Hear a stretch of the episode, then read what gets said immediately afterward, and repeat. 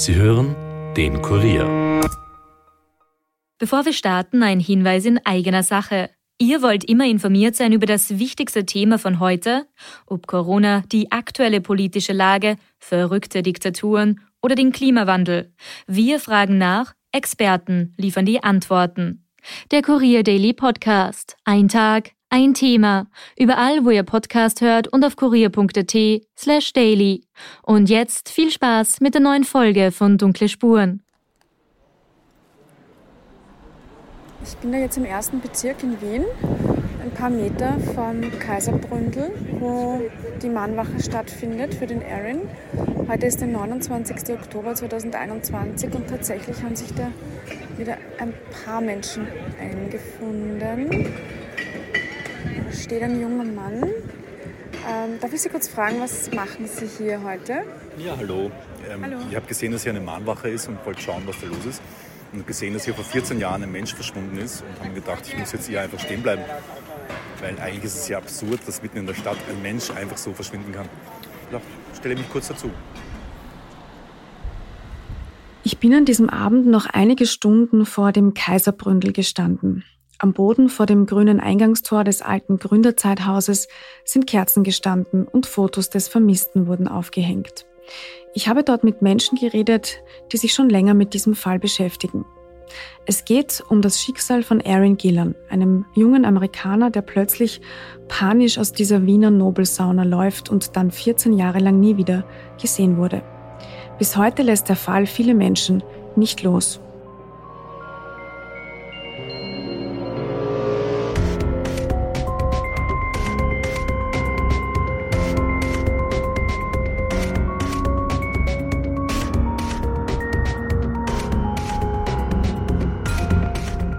Herzlich willkommen zu Dunkle Spuren, dem True Crime Podcast des Kurier, in dem wir ungelöste Kriminalfälle aus Österreich neu aufrollen. Mein Name ist Stefan Andres und ich begrüße euch heute zu unserem nächsten Fall, dem Verschwinden von Aaron Gillan mitten in der Wiener Innenstadt. Unsere Reporterin Yvonne Wiedler hat den Fall recherchiert und nimmt uns mit in eine Welt, in die man nur sehr schwer Einblicke bekommt. Wir werden einen jungen Mann kennenlernen, der eine weite Reise auf sich genommen hat, um das Leben zu führen, das er führen wollte. Doch es sollte ganz anders kommen.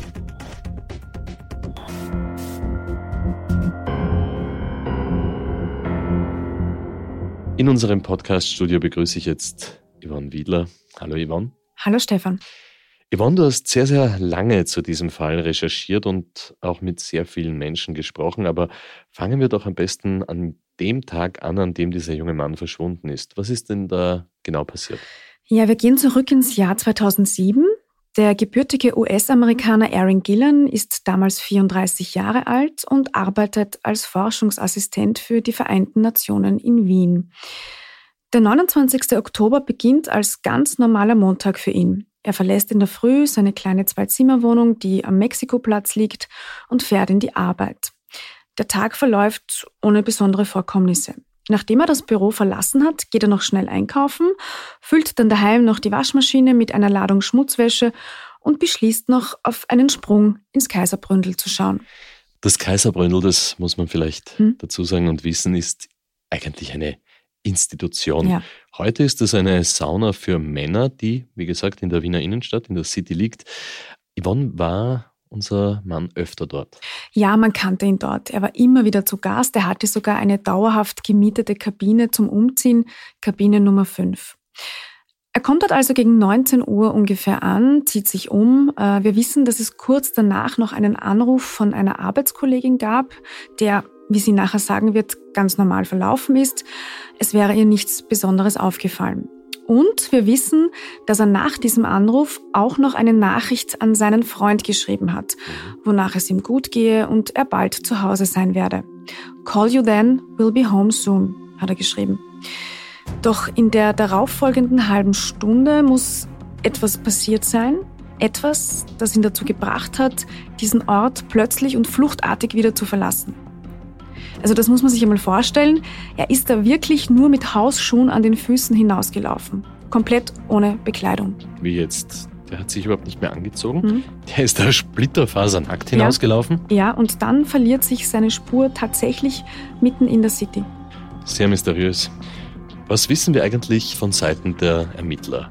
Nein, der Fall ist seit 2014 ein Cold Case, wo er nochmal komplett neu aufgerollt wurde und somit liegt er beim Bundeskriminalamt. Im Zuge der Recherche habe ich einen Bericht über diesen Fall vom österreichischen Fernsehsender ATV gesichtet.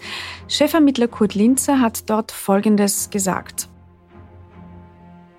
Wir wissen durch viele Zeugeneinvernahmen, durch viele Ermittlungsschritte relativ genau, was am Tag des Verschwindens passiert ist.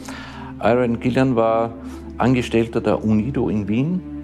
Wir konnten nachvollziehen, dass er sich um 18.10 Uhr dort aus dem Büro entfernt hat, dass er sich elektronisch abgemeldet hat. Wir konnten nachvollziehen, dass er um 18.27 Uhr bei einer Supermarktkette äh, einkaufen war. Wir wissen, dass er gegen 19 Uhr eine Herrensauna in der Wiener Innenstadt besucht hat.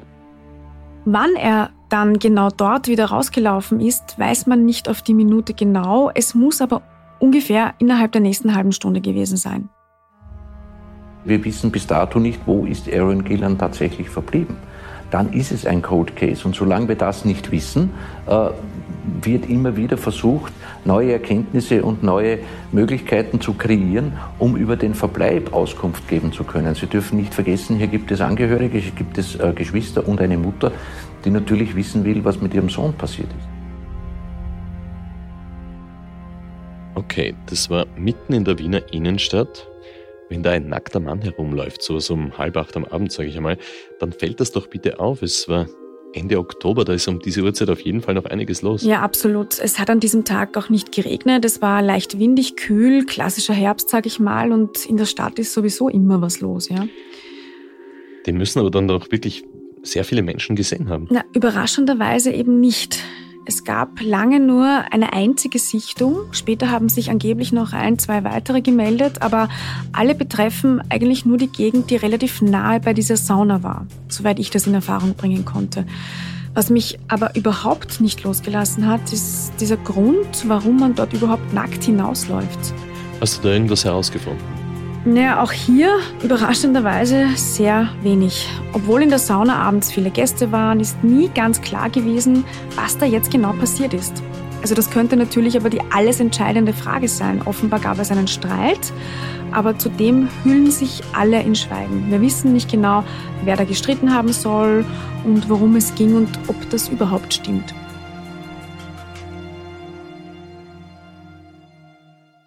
Okay, ich würde sagen, Lassen wir das jetzt einfach einmal so stehen, mhm. bevor wir uns weiter mit den Ermittlungen und Fakten und Fragen des Falles widmen. Ja, wir werden zum Thema Zeugen und Sichtungen später noch mehr hören. Also gut, Yvonne.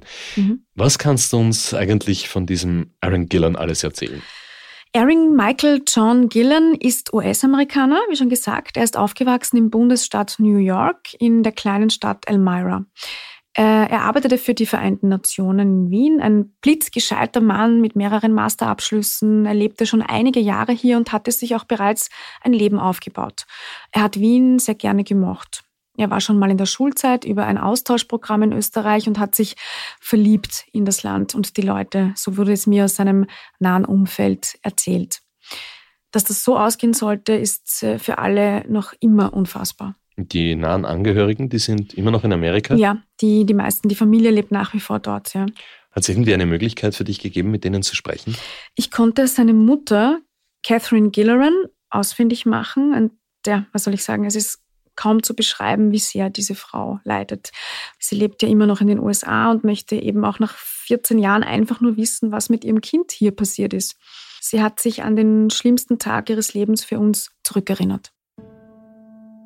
I was in my office and I got a phone call from the the police chief's secretary where I used to work. Mm-hmm. And she called me and she said, um, Kathy, you need to go home. There's a voicemail for you on your phone. And I said, what are you talking about? And this went on for a minute or so. And I finally, I, I started panicking because I thought maybe one of my friends at the police department had been killed.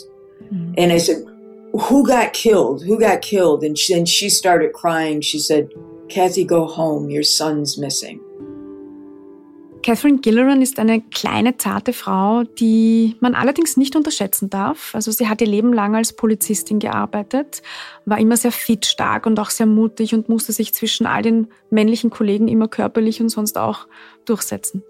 Yes, I'm small, but you know, I'm also 69 now. But when I became yeah. a police officer in 85, mm-hmm. I scored number one on the physical test against what 125 guys. Eine echte Kämpferin. Absolut. Also sie habe wirklich viele schreckliche Dinge in ihrem Berufsleben gesehen, aber diese Nachricht hat sie komplett aus der Bahn geworfen. And I just just remember just my whole I just fell apart. I mean, I just collapsed. Not physically, but emotionally it was like I just and I just grabbed everything went out in the hallway and I just yelled to people. I said, I've got to go. Luckily, it was only like maybe a 10 minute drive at the most. And I got home and, and I had a message from Paul Maselli from the United Nations calling me, telling me that when I got the message to call him. And so I called him and he explained to me that Aaron never missed work that if he was sick, he always called in advance. But, you know, here it was Wednesday and he didn't come Tuesday, and that was very unusual for him. Also gut, ein Arbeitskollege von den Vereinten Nationen hat sich dann bei der Mutter gemeldet, weil Aaron sonst wirklich sehr, sehr zuverlässig war, aber seit zwei Tagen nicht mehr aufgetaucht ja, ist. Ja, genau, ja, genau. Mhm. Die, die Mutter hat daraufhin panisch ihren zweiten Sohn verständigt, der in den USA lebt und zugleich auch Aarons Lebensgefährten und ein paar bekannte Freunde aus Wien, die alle umgehend wild herum telefonierten, um irgendwas herauszufinden. Sie nahm den nächsten Flug nach Wien. Das muss man sich ja auch erst einmal vorstellen, ne? Mhm. als Mutter am anderen Ende der Welt und dann so eine Nachricht. Ja. Das muss für sie die Hölle gewesen sein. Ich möchte ganz kurz einmal einhaken, weil mhm. mich der Nachname Stutze gemacht hat. Ja. du sagst immer Erin Gillan, aber Catherine Gilleran. Ja, das stimmt. Äh, ich habe mich zuerst auch gewundert, aber tatsächlich ist es so, Gilleran ist die alte Schreibweise des gleichen Namens. Also Gillan ist einfach nur eine moderne Abwandlung. Naja, verstehe. Aarons Lebensgefährte, wer ist denn das? Das ist ein Mann namens Pasi, sein Spitzname. Äh, Aaron war homosexuell, ist dazu auch absolut gestanden. Also er hat da nie ein Geheimnis draus gemacht. Und dieser Pasi war beruflich gerade in Zürich für ein paar Tage. Auch er ist, als er davon gehört hat, sofort in den Flieger nach Wien gestiegen. Und was ist dann passiert? Ja, erzähle ich gleich. Ich muss nur an dieser Stelle dazu sagen, wir hören jetzt die Version der Mutter. Mhm. Die andere Seite steht uns nicht zur Verfügung, weil die Polizei dieses Mal nicht mit uns reden wollte. Ja, das ist neu bei unseren Fällen. Aber Yvonne, warum spricht da niemand mit uns? Ja, grundsätzlich äh, muss ich sagen, es ist ein sehr schwieriger Fall mit vielen Vorwürfen in Richtung Polizei auch, ähm, aber auch ein Fall, wo sich schon sehr lange nichts mehr bewegt hat. Es mhm. ist ein Fall, wo es in der Vergangenheit wirklich viel Aufregung um die Ermittlungen gab. Auch die inländische und ausländische Politik waren involviert. Also ich denke, das spielt viel zusammen. Deshalb nochmal die Anmerkung, äh, was jetzt kommt, ist die Seite der Mutter. Catherine Gilleran beschreibt äh, nämlich den ersten Kontakt und auch die darauffolgenden mit der Wiener Polizei als katastrophal. Erin war ja mittlerweile von Bekannten als vermisst gemeldet worden und die Mutter und Pasi trafen die Polizisten zum ersten Mal vor der Eingangstüre von Erins Wohnung. Über den Zweitschlüssel eines befreundeten Nachbarns sind sie gemeinsam hineingegangen. Okay, alles klar, aber Yvonne, was meint sie mit katastrophal? Nach ihren Erzählungen waren die zwei männlichen Beamten extrem unfreundlich zu ihr. Sie hätten sie nicht einmal begrüßt, kaum mit ihr geredet und nach kurzem die Wohnung ohne irgendwelche Informationen für sie auch wieder verlassen. Sie hätten auch konsequent Deutsch gesprochen, obwohl sie Englisch konnten. Daher mussten der Nachbar und Paar sie übersetzen und in der Wohnung hätten sie auch kaum etwas gemacht, nur kurz unter das Bett geschaut und sie hätten generell sehr desinteressiert an dem Fall gewirkt. Das klingt schon sehr seltsam. Mhm. Warum sollten sich Polizeibeamte so verhalten? Das habe ich mich auch gefragt. Und die Mutter jedenfalls hat äh, da eine, eine Meinung, eine Antwort, die hat sie nämlich ganz klar und überzeugt formuliert. They're homophobic. Whether they still are or not, I can't imagine that they've changed. Mm-hmm. I mean, they were blatantly homophobic, mm-hmm. um, not particularly at that first meeting, but at subsequent meetings. Yeah. I mean, for them to sit there and sit back, they go, and excuse my language, but I'm going to be very blunt with you. Mm-hmm. Um, to sit back and do this and go, so are you proud that your son was an ass fooker? And I was like, and I'm crying. Mm. Are you proud that your son was Mr. Gay Austria? And I just looked at him and I said, Yes, extremely proud. Of course, I am. Extremely yeah. proud. Yeah. And I'm also proud that he had three master's degrees. Mm-hmm. And I remember saying that to them. And I'm saying, Do any of you have a master's degree? Do you have one? You, no, he had 3 mm-hmm. Yes. So, you know, it was just. So from it, the beginning on, they were. From the beginning. From the beginning, they tried to discredit him. He wasn't and, and I use the expression less than. He was less than mm-hmm. worthy of, he was less than human. He was less than worthy of being concerned about. Mm-hmm. He was less than in their eyes. He wasn't important. Okay, das sind sehr, sehr schwerwiegende Vorwürfe von Homophobie und Desinteresse an diesem Fall, die sie da in den Raum stellt. Mhm. Ich möchte an dieser Stelle noch einmal erwähnen, dass wir den Ermittlern gerne die Möglichkeit gegeben hätten, auch ihre Sichtweise darzulegen, aber unsere Anfragen, die sind entweder nicht beantwortet oder einfach abgelehnt worden. Ja? Und ich möchte dazu sagen, dass sich die Vorwürfe nicht gegen das Bundeskriminalamt richten. Die Mutter sprach hier von den Erstermittlern der Wiener Polizei, die den Fall 2007 übernommen haben. Also, und nachdem sich dann sieben lange Jahre nichts getan hat, wurde der Fall zum Cold Case und Kurt Linze hat im Jahr 2014 übernommen und tatsächlich noch einmal alles aufgerollt und viel gemacht. Aber da ist äh, schon sehr viel Zeit vergangen gewesen. Und das eine sei die Homophobie gewesen. Für Catherine Gilleran gibt es aber noch eine zweite Sache, die der Grund für das geringe Aktivwerden der Erstermittler sein könnte. Wir hören jetzt, wie sie erzählt, dass sie oft vor dieser Herrensauna in der Wiener Innenstadt stand und versuchte mit Gästen oder Mitarbeitern zu reden und zu schauen, wer da so ein- und ausging.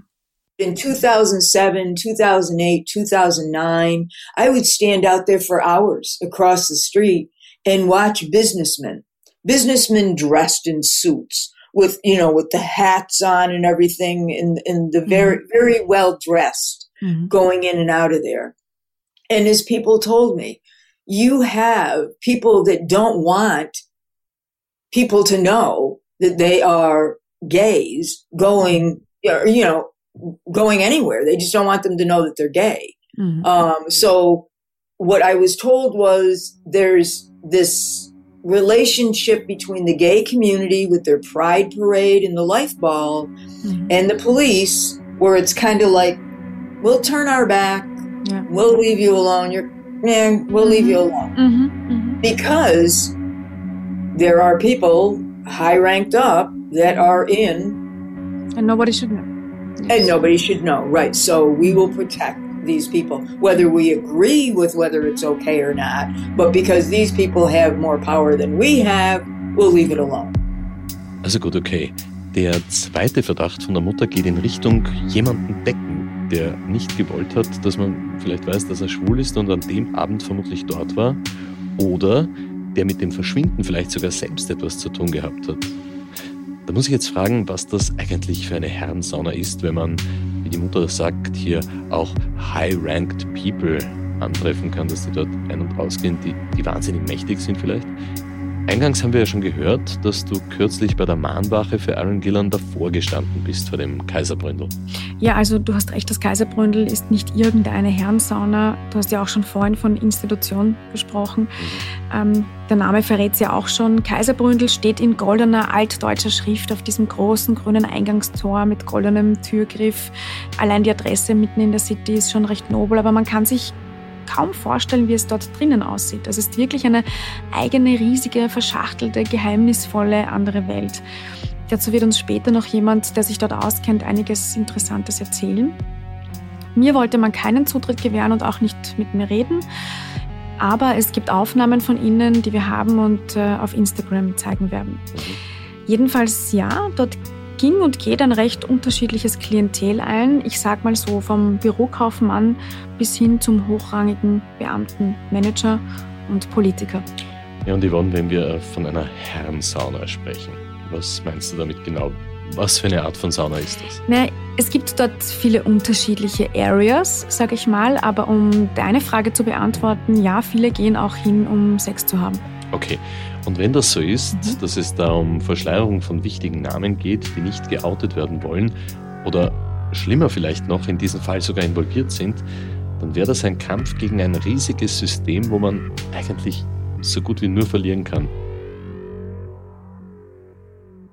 Wir haben ja gehört, dass Catherine Gilleran eine echte Kämpferin ist. Absolut. Und sie hat gemacht, was sie am besten kann. Catherine Gilleran war dann viele Wochen in Wien und sie hat jedes Gespräch, sei es mit Ermittlern, Freunden, Bekannten, minutiös notiert. Sie hat wirklich Berge von Mitschriften hat quasi selbst ermittelt, kann man sagen. Mhm. Also ich habe das gesehen, da sind wirklich tausende Seiten und Zettelchen, Fotos, Unterlagen. Sie hat einfach nicht locker gelassen. Ja, und was hat sie damit erreichen können? Naja, der Fall blieb einmal in den Medien. Das war natürlich gut. Ähm, das ist immer gut, weil sich auch nach vielen Jahren noch Menschen melden können, die etwas wissen. Es gab dann sogar im Jahr darauf eine parlamentarische Anfrage von den Grünen an das damalige Innenministerium unter Maria Fekter. Ich habe mir diese Anfragebeantwortung durchgelesen, die, ja, wie soll ich sagen, insgesamt ist mein Eindruck, dass sie doch sehr spärlich beantwortet wurde. Also nach dem Lesen von dieser Anfragebeantwortung weiß man auch nicht viel mehr. Ja, so kann man es sagen, genau. Catherine Gilleran kam jedes Jahr wieder nach Wien, organisierte die Mahnwache hier vor dem Kaiserbründel und ja, recherchierte auf eigene Faust immer weiter. Mhm. Und das ist wahrscheinlich auch eine ziemliche finanzielle Belastung für Sie. Das muss man sich erst einmal leisten können. Ja, also ein Anwalt oder so war auf Dauer mal gar nicht möglich. Alleine die vielen Flüge, Unterkünfte hier für längere Zeit. Als pensionierte Polizistin ist sie nicht reich, auch nicht die Familie. Dennoch hat sie eine Belohnung ausgeschrieben für Hinweise und auch eine eigene Website und Facebook-Page auf die Beine gestellt, alles unter Find Aaron zu finden. Aber doch leider ist bisher alles erfolglos geblieben. Aber man kann an dieser Stelle wirklich sagen, dass die Mutter nichts unversucht gelassen hat ja, sie hat alles gemacht, was ihr möglich war, so würde ich schon sagen. Und sie hat äh, zum Beispiel aber nie Einsicht in den Akt bekommen. Das wurde ihr verwehrt. No. No, not even redacted. Because that's what I asked for. I asked for a redacted file because yes. that's what I could get here in the States, yes. where names of people. Exactly. Yeah, it's blacked out. Yes, yes of course. Exactly. Yes. But no, no, no, no. Okay. They would not even give me a redacted one. Also nicht mal eine geschwärzte Version der Akte hat sie bekommen. Also auch vom Kaiserbründel hat sie kaum Informationen erhalten. Also nicht, ich kann mir vorstellen, dass sie sich von ihr irgendwie auch bedroht gefühlt haben. Denen war das vermutlich nicht recht, wenn da ständig die Mutter vor dem Eingang steht mit dem Bild ihres Sohnes in der Hand und alle anquatscht. Catherine Gilleran suchte dann jedenfalls Kontakt zur hiesigen schwulen Community, zur Botschaft, schrieb auch sogar einen Brief an die US-Senatorin Hillary Clinton, bat um Hilfe. Sie gab auch den Anstoß dazu, eine Doku über das Verschwinden von Erin zu drehen. Die lief dann auf einigen bekannten internationalen Filmfestivals. Äh, sie heißt Gone. Sie versuchte immer wieder mit den Ermittlern zu reden, nahm Kontakt auch zur Volksanwaltschaft auf und auch zu österreichischen Journalisten. Einer von ihnen ist der Journalist Josef Gepp. Er war einer der engsten Kontaktpersonen in Wien für Catherine damals. Hm. Ja, und was dieser Kollege, der Josef Gepp, dir erzählt hat, das hört ihr nach einer kurzen Werbepause.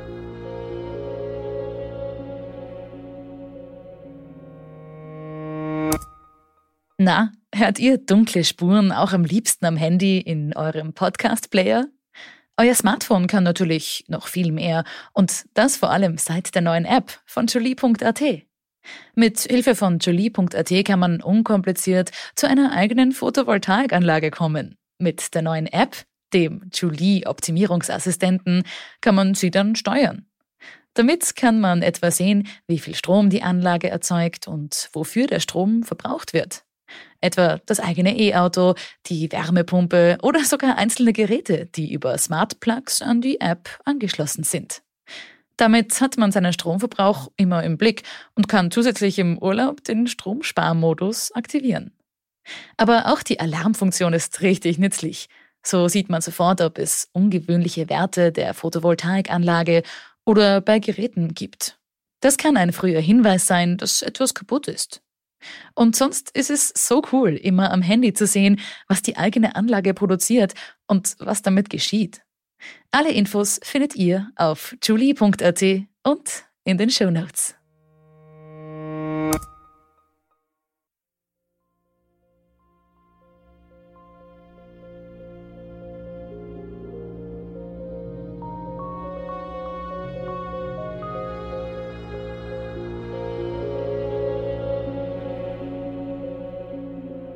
Willkommen zurück zu Dunkle Spuren. Yvonne, vor der Pause hast du erzählt, dass du die Möglichkeit gehabt hast, mit diesem Journalisten, dem Josef Gepp, über den Fall zu sprechen. Was hat er dir erzählt? Ja, also sehr viel. Ich habe ihn gleich zu Beginn gefragt, wie er überhaupt zu diesem Fall gekommen ist. Also ich war damals äh, Journalist bei der Wochenzeitung Falter in Wien und habe einfach, war im Ressort mhm. Stadtleben und habe einfach eine, eine Geschichte gemacht. Das war genau ein Jahr nach dem Verschwinden und habe da eine große Geschichte gemacht ja. und ähm, ich war ein bisschen schockiert drüber, dass äh, da eine, ein Mensch einfach verschwindet und es interessiert sich irgendwie keiner dafür. Also außer die Mutter, die dann in, die Amerikanerin, die dann in Wien war und Druck macht in alle Richtungen, hat irgendwie, ist man eigentlich überall auf viel Desinteresse gestoßen. Eins wird mich brennend interessieren, bevor wir jetzt weiterhören, was Josef Gepter erzählt. Aus unseren bisherigen vermissten Fällen von dunkle Spuren wissen wir doch, dass die Polizei meistens eine Variante hat, die sie ja zumindest für sehr wahrscheinlich hält. Also selbst wenn sie sich eigentlich kaum für den Fall interessiert, äh, müssen sie doch irgendeine Aussage gemacht haben, sei es jetzt den Medien gegenüber oder auch dem Umfeld. Hm, ja, das haben sie auch. Äh, für die damaligen Erstermittler war sogar überraschend schnell klar, was mit hoher Wahrscheinlichkeit passiert sein soll. Sie haben der Mutter, als sie in Wien war, sehr bald Folgendes gesagt. Your son was gay, thus he was HIV positive, thus he was emotionally unstable, thus he committed spontaneous suicide. I had never heard the term spontaneous suicide. Never. Never. Die Polizei hat sich für, für, für den Fall nicht interessiert. Man hat ihr gegenüber gesagt, der, der Aaron Gillan war HIV-positiv und hat sich umgebracht und das ist eher eine ganz klare Geschichte so in die Richtung. Und die hat sich da, die war, die ist da tatsächlich nach meinem mhm. Eindruck völlig allein gelassen worden. Also ich glaube, das kann man schon so sagen. Wie kommt die Polizei darauf, dass er HIV-positiv gewesen sein soll, psychisch instabil und sich deswegen umgebracht hat? Und vor allem, bitte wo? Nackt? Mitten in der Stadt? Ja, also erstes und zweites waren wohl einfach Vermutungen, weil wie sich nachher herausstellte, hat das nicht gestimmt. In Aarons Rucksack, der ist ja in seiner Kabine im Kaiserbründel zurückgeblieben, war ein aktueller HIV-Test und der war negativ. Und zu psychischen Krankheiten gab es auch keine konkreten Anhaltspunkte. Und umgebracht haben soll er sich laut Polizei, indem er an diesem Abend vom Kaiserbründel zum Donaukanal der ja mitten durch Wien fließt, gelaufen ist, dort hineingesprungen und ertrunken sein soll. Aha. Und gibt es dafür irgendwelche Anhaltspunkte? Naja, es gibt eine Aussage von einem Fischer, der an diesem Abend dort am Donaukanal war, der wohl einen Notruf getätigt hat. Aber auch hier, sage ich dazu, gibt es wieder einige Fragezeichen, weil sich die Aussage dieses Mannes mehrmals geändert haben soll.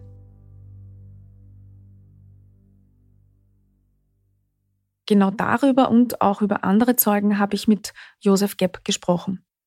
Jetzt ist es so, dass vor allem nach deiner Berichterstattung ähm, sich zumindest eine Person gemeldet hat, ein gewisser Wolf Deuker. Sein Name wird auch in den Berichten genannt, deshalb können wir ihn hier auch nennen. Ein deutscher Student, der Erin damals tatsächlich nach 19 Uhr da recht nackt äh, durch die Straßen des ersten Bezirks laufen gesehen hat. Wie war das denn? Hat sich der bei dir gemeldet oder hat sich der bei der Polizei gemeldet? Kannst du dich dann noch dran erinnern? Ja, ähm, Also es war so, äh, dieser ganze Fall ähm, zeigt äh, die merkwürdige Ermittlungs- und Kommunikationsarbeit äh, in diesem Fall des Verschwindens von Aaron Gillan. Es ist nämlich so, dass äh, die, dieser Wolf Deuker ist, der ist da spazieren gegangen mit seiner Freundin in der Nähe vom Café Brückel in, in Wien am Stubentor und hat den mhm. vorbeilaufen gesehen an dem Abend. Und ähm, der hat sich dann auch an die Polizei gewandt, gleich nach dem Verschwinden, irgendwie ein paar Tage später weil das ja in den Boulevardmedien berichtet worden ist. Mhm. Und dann habe ich für, damals eben für den Falter ein Jahr später eine große Geschichte gemacht und die Polizei sagt zu mir, es gibt keine Zeugen.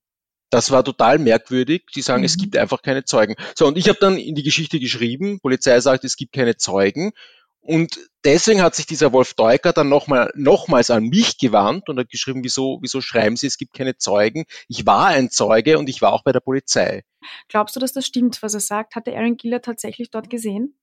Ja, ich glaube hundertprozentig daran. Ich habe den Eindruck, das ist ein ganz normaler Student, also damals, der hat überhaupt kein Interesse an dem Fall, äh, der hat den einfach vorbeilaufen gesehen. Er hat geglaubt, das war eine Wette, äh, eine Wette, die jemand verloren hat, hat er mir damals erzählt.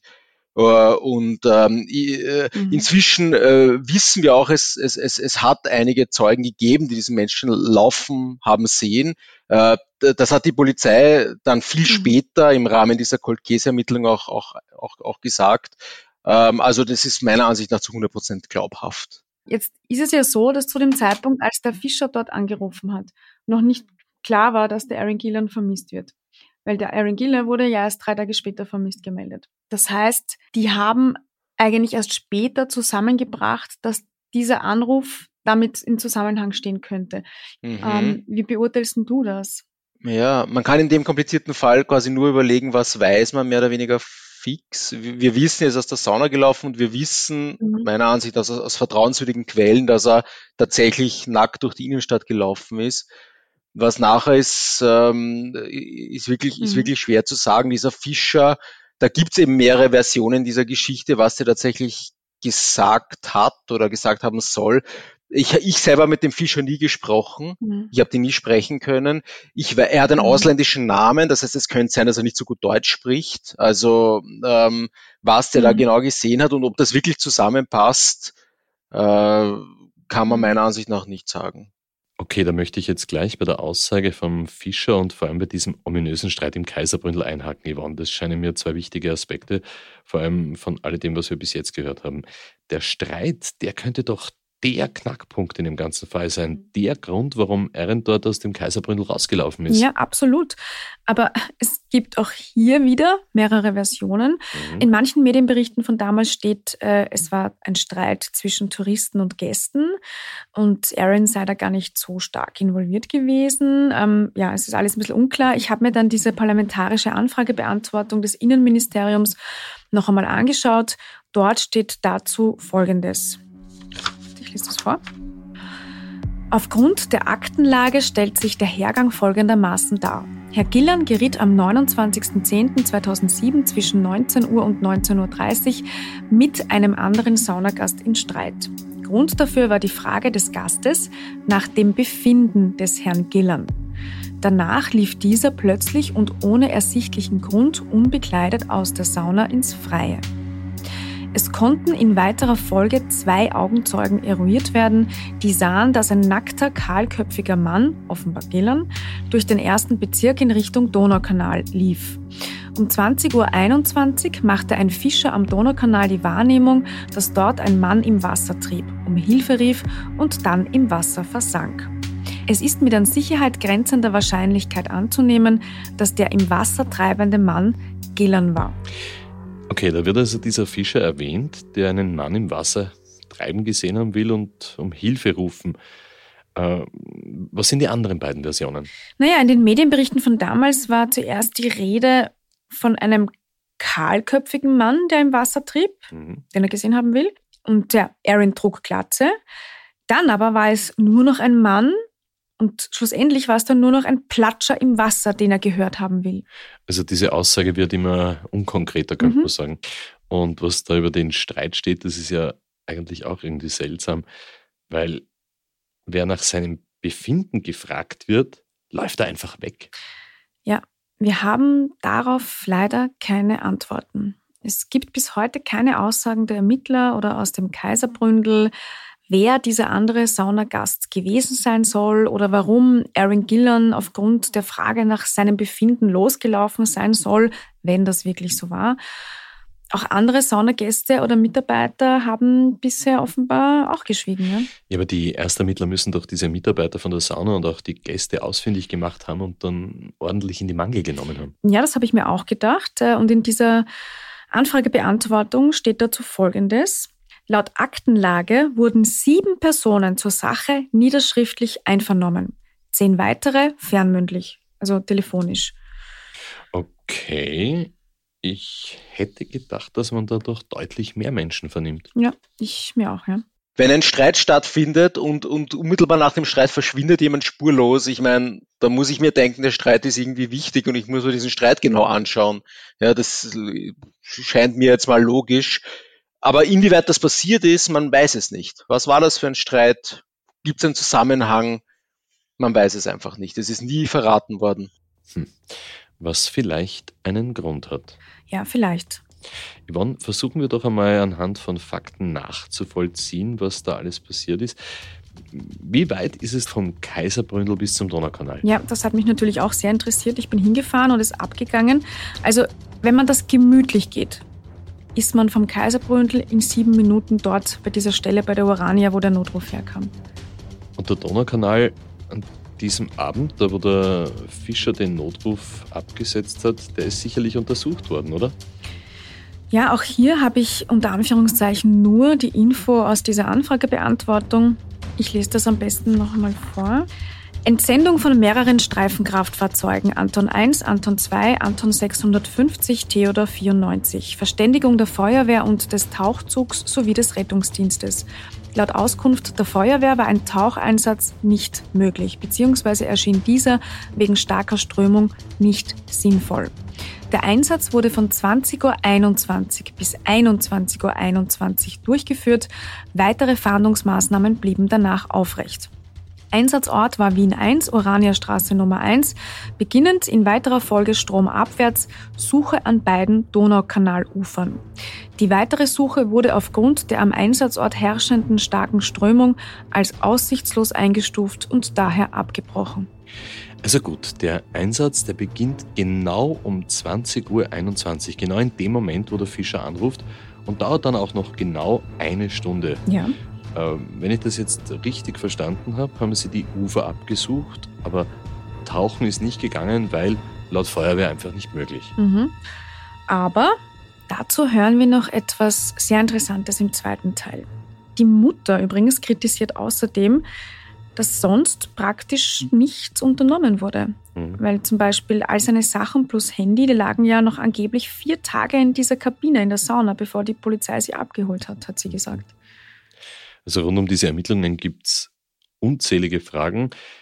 Genauso, wenn nicht die essentiellste Sache eigentlich ist für mich immer noch dieser ominöse Streit. Der ist völlig ungeklärt und reden möchte dazu niemand. Die parlamentarische Anfrage, die die Grünen im Jahr 2008 aufgrund der Medienberichte, vor allem von Josef Klepp gemacht haben, die bleibt, sagen wir mal, spärlich beantwortet. Mhm. Der Akt, der Aufschluss geben könnte, den darf niemand einsehen. Und auf der anderen Seite haben wir da eine verzweifelte Mutter, die in den Vereinigten Staaten lebt und die gegen eine Mauer des Schweigens ankämpft seit 14 Jahren. Ja, und ich zitiere Catherine Gilleran jetzt noch einmal aus ihrem Schreiben an US-Senatorin Hillary Clinton aus 2008 auch. Ich habe niemals zuvor so viel Rohheit, Grobheit und Unprofessionalität erlebt. Das Verhalten der Polizei habe geradezu an Sadismus gegrenzt. Lassen wir das einfach einmal so stehen und widmen wir uns vielleicht dem Menschen Aaron Gillan noch näher, denn da zumindest können wir sehr, sehr viele Fragen beantworten, ja. wer er war und wie sein Leben bis zu diesem Zeitpunkt ausgeschaut hat. Aaron Michael John Gillan wurde am 28. April 1973 in Elmira in New York geboren. Er hat einen Bruder. Die Eltern trennten sich, als er noch klein war. Der Vater war Deutscher. Die Kinder lebten aber immer bei der Mutter, die, wie wir schon gehört haben, engagierte und auch erfolgreiche Polizistin war. Sie wurde sogar mal von Hillary Clinton persönlich bei einer Veranstaltung erwähnt und auch geehrt für ihre Dienste. Aaron Gillan hatte, wie auch sein Bruder, ein sehr enges Verhältnis zur Mutter. Aaron loved to be dressed to the 9s mm-hmm. Aaron didn't want to wear jeans unless they were pressed. Mm-hmm. He wanted to wear like suit pants.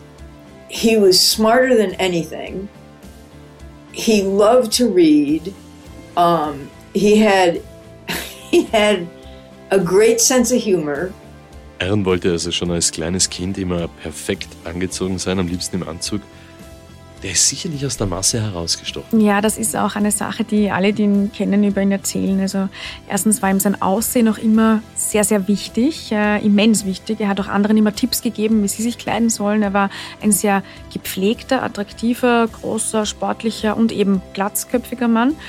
Mm, wir haben das heute schon mal gehört. Als er später in Wien lebte, wurde er auch äh, rasch Teil der Gay-Community und dann sogar einmal zum Mr. Gay Austria gewählt. Also man kannte ihn durchaus in der Szene. Er arbeitete auch als Model.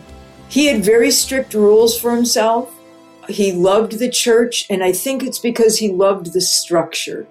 Um, but then he started getting frustrated with it because it was so closed-minded, and that's why he didn't become a priest.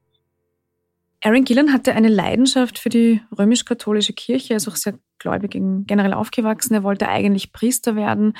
Mm, deshalb ist er als junger Mann sogar äh, nach Graz-Seckau gekommen, um ein Priesterseminar zu besuchen.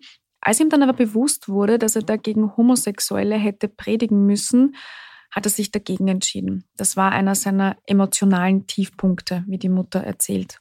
He called me and he was crying. He says, Mom, he says, I've got to leave the seminary. I said, what's going on? And he told me, I said, Aaron, you had to have known this. And he says, I did, but I didn't want to believe it. He said, I just didn't want to believe it. I wanted to be a priest since I was like 10 years old. I said, I know. I think he was getting a little disenfranchised with the church. Das Thema Homosexualität hat selbstredend natürlich große Teile seiner Entwicklung bestimmt. Das war ja in den 80ern früher noch viel schwieriger als heute. Er hatte einiges einstecken müssen. If he loved you, he loved you. If mhm. he felt that you were going to hurt him, he'd stay he'd stay out of your way uh, because he had been hurt too often. He had people f- befriend him, and then when he found out he was gay, when they found out he was gay, they just completely disowned him. I mean, there's some very tragic stories that I later heard from emails from people who went to school with him that actually apologized for the way that they treated him at Franciscan mm-hmm. University. So these are these are like 20 year 20 21 year old people mm-hmm. and they were dumping food on him and everything else, but Aaron wasn't a fighter. Aaron would just sit there. Das ist heftig. Der hat in seiner Jugend wirklich einiges einstecken müssen, ist richtig gemobbt worden von seinen Mitschülern. Da hat man zum Beispiel Essen auf ihn geworfen und er hat sich nie gewehrt. Der ist immer nur da gesessen und hat alles über sich ergehen lassen. Heute entschuldigen sich diese Leute dafür.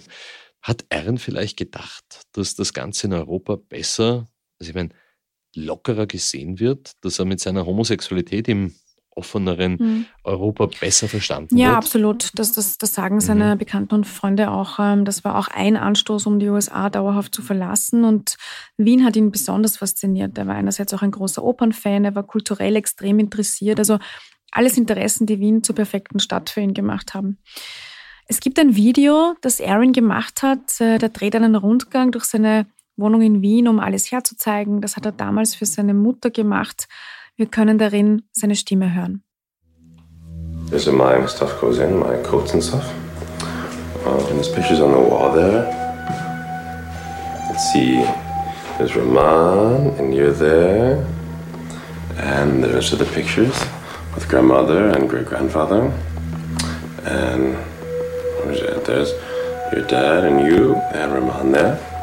So that's it for me. I love you. I hope you guys are doing well. Loves, kisses, and talk to you later. Bye.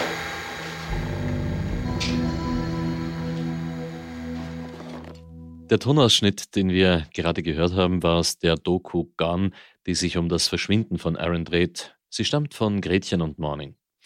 Yvonne, was mir jetzt schon die ganze Zeit im Kopf herumschwirrt, warum eigentlich hat die Mutter als nahestehendste Person keine Einsicht in die Akten erhalten?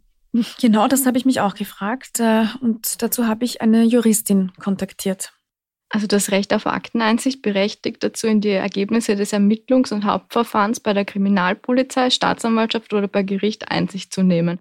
Das ist Barbara Derdak, die auch ehrenamtlich für den Verein Österreich findet euch arbeitet, der Angehörige von Vermissten unterstützt.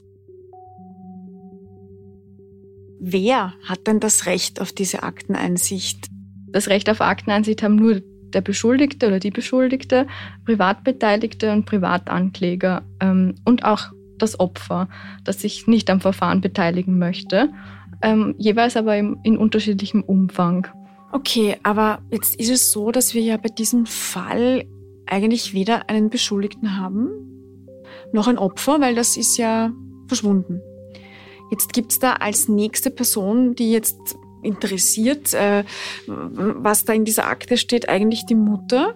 Ähm, und die hat bisher keine Akteneinsicht bekommen. Deshalb meine Frage, äh, wie unterscheidet sich denn diese Akten, diese, diese Lage, die Sie da gerade beschrieben haben, von einem vermissten Fall?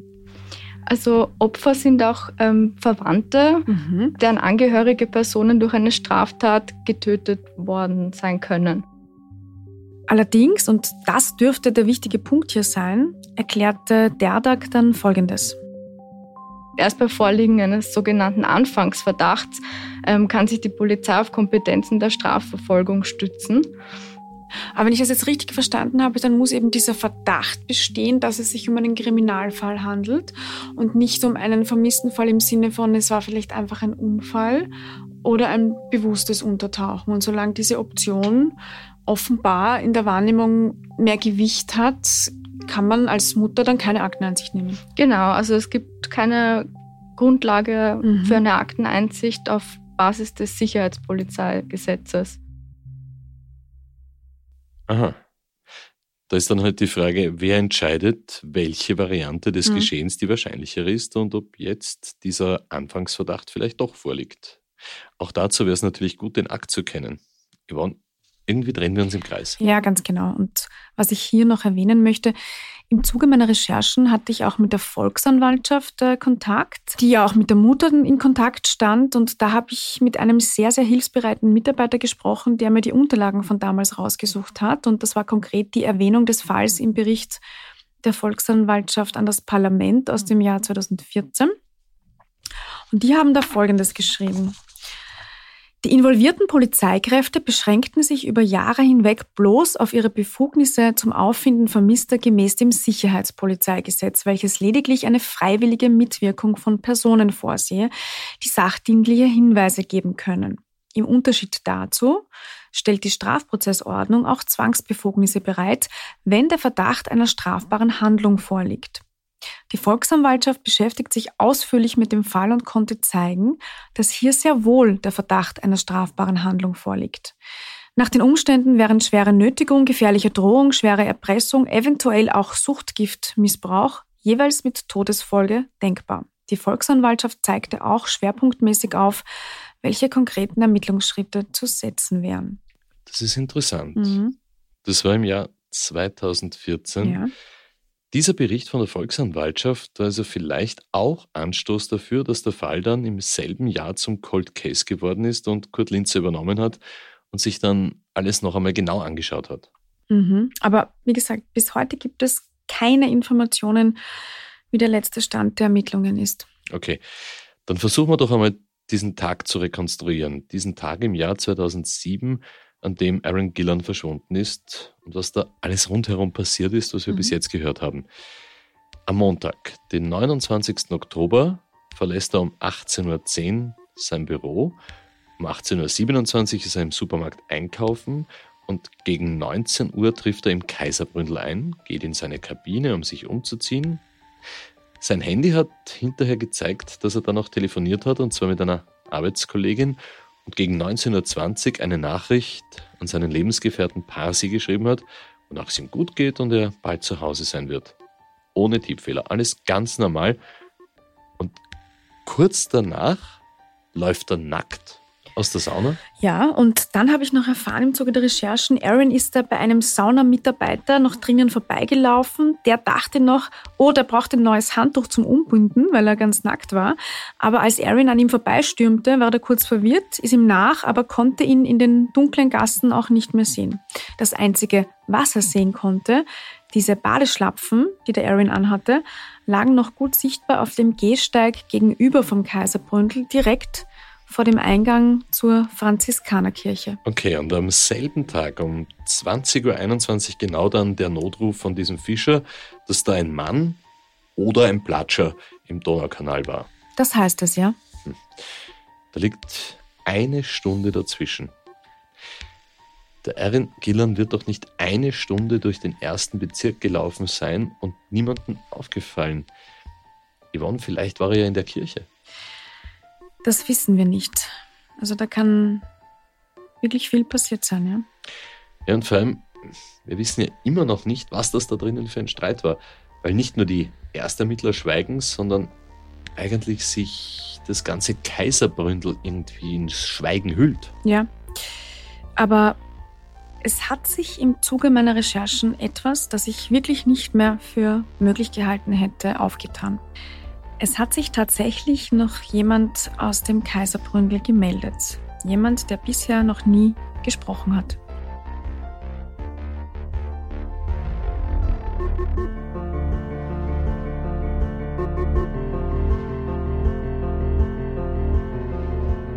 Wir danken den Menschen, die uns hier bei der Aufarbeitung unterstützen und jedem und jeder, der oder die sich für ein Interview bereit erklärt haben. Wenn ihr Hinweise zur Abhängigkeit von Erin Gillan habt, dann wendet euch gerne an uns per Mail an dunklespuren.kurier.at oder natürlich an das Bundeskriminalamt. Und wenn euch dieser Podcast gefällt, dann hinterlasst uns bitte natürlich eine möglichst gute Bewertung in eurer Podcast-App. Vor allem aber erzählt euren Freunden davon. Und äh, folgt uns doch auch auf Instagram. Instagram.com slash dunkle Spuren. Dort haben wir jede Menge zusätzliches Material zu allen Fällen aufbereitet.